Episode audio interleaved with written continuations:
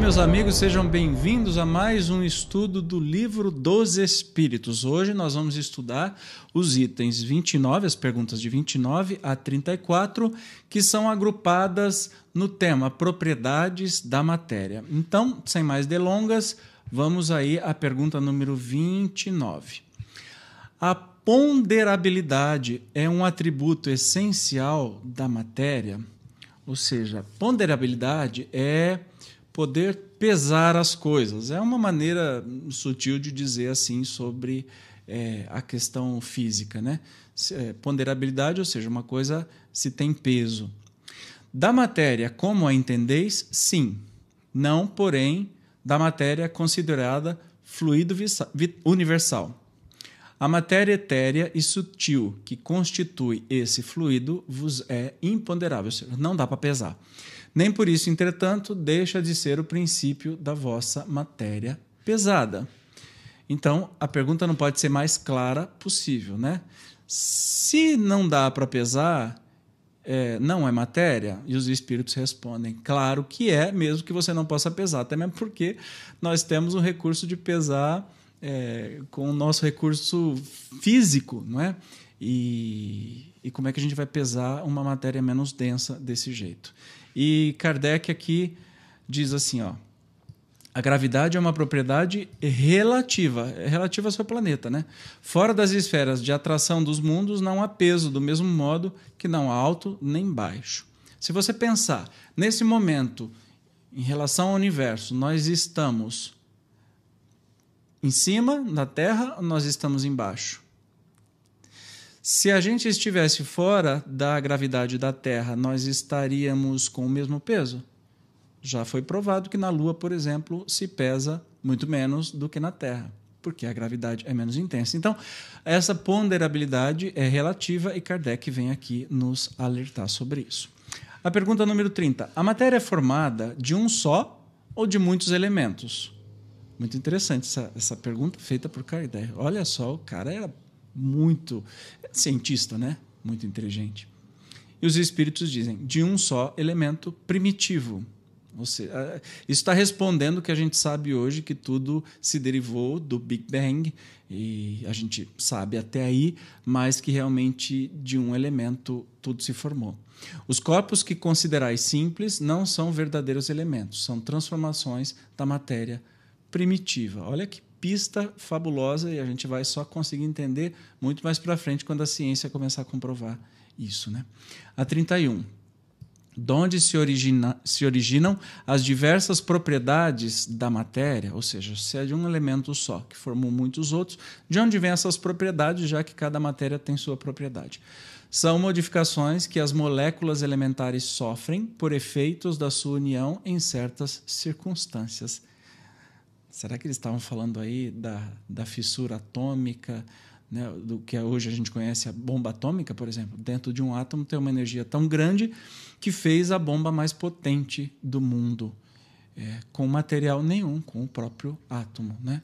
Então, essas modificações, quer dizer, a propriedade que cada matéria tem, vem destas, é, dessas relações de moléculas elementares, que eles chamam daqui a 32. De acordo com o que vindes de dizer, os sabores, os odores, as cores, o som, as qualidades venenosas ou salutares dos corpos não passam de modificações de uma única substância primitiva.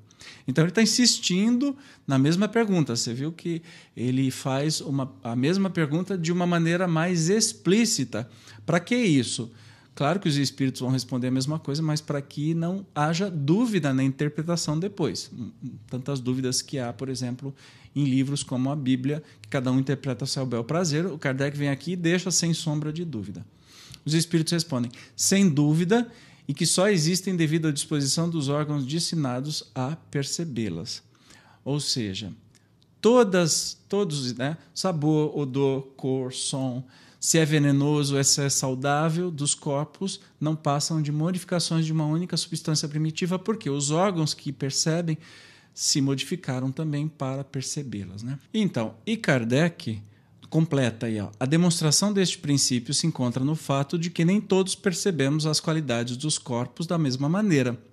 Enquanto uma coisa agrada ao gosto de um, para o de outro é detestável. O que uns veem azul, outros veem vermelho. O que para uns é veneno, para outros é inofensivo ou salutar. É bem simples a gente entender isso, né? Vamos então na pergunta 33. A mesma matéria elementar é suscetível de experimentar todas as modificações e de adquirir todas as propriedades? Ou seja, se é uma matéria só que veio tudo, ela pode se transformar em tudo, é, se modificar em tudo? E os espíritos respondem sim, e é isso que se deve entender quando dizemos que tudo está em tudo. Fantástico isso, né?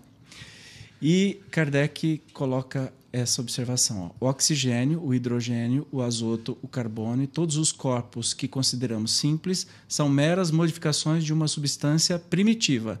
Na impossibilidade em que ainda nos achamos de remontar, a não ser pelo pensamento, a esta matéria primária, esses corpos são para nós verdadeiros elementos e podemos, sem maiores consequências, tê-los como tais até nova ordem.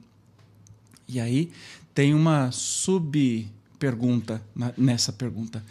Não parece que esta teoria dá razão aos que não admitem na matéria senão duas propriedades essenciais, a força e o movimento, entendendo que todas as demais propriedades não passam de efeitos secundários que variam conforme a intensidade da força e a direção do movimento.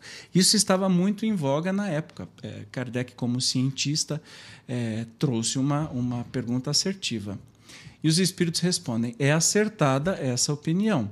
Falta somente acrescentar, e conforme a disposição das moléculas, como mostra, por exemplo, um corpo opaco que pode tornar-se transparente e vice-versa.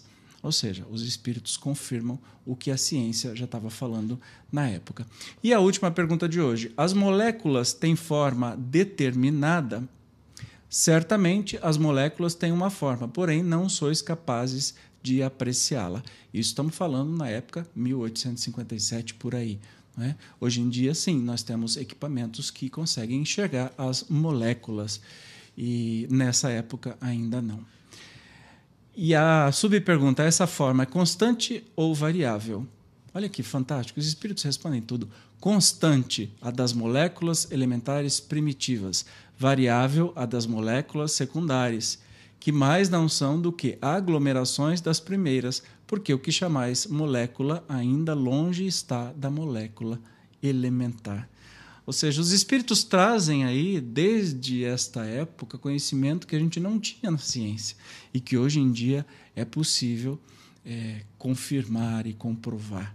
Então, o Espiritismo sempre muito absoluto é, em suas respostas, muito sem maiores interpretações e hoje nós entendemos sobre essa parte aí muito bacana, propriedades da matéria, que lembrando, na época que foi perguntado, né, por Kardec, não havia o avanço científico que nós temos hoje. Pode parecer é, não muita coisa hoje, né, já que a gente tem até fotografias de moléculas, enfim, nós conhecemos muito mais, mas naquela época não se tinha ideia do que era isso. E os espíritos foram assertivos mais uma vez. Nos encontramos então no próximo estudo do Livro dos Espíritos. Peço que, se não for inscrito ainda aqui no canal, se inscreva no Espiritismo Cast, curta, comente, compartilhe com seus amigos. Assim, mais pessoas poderão ter acesso a esse estudo dessa doutrina riquíssima. Um beijo e até a próxima.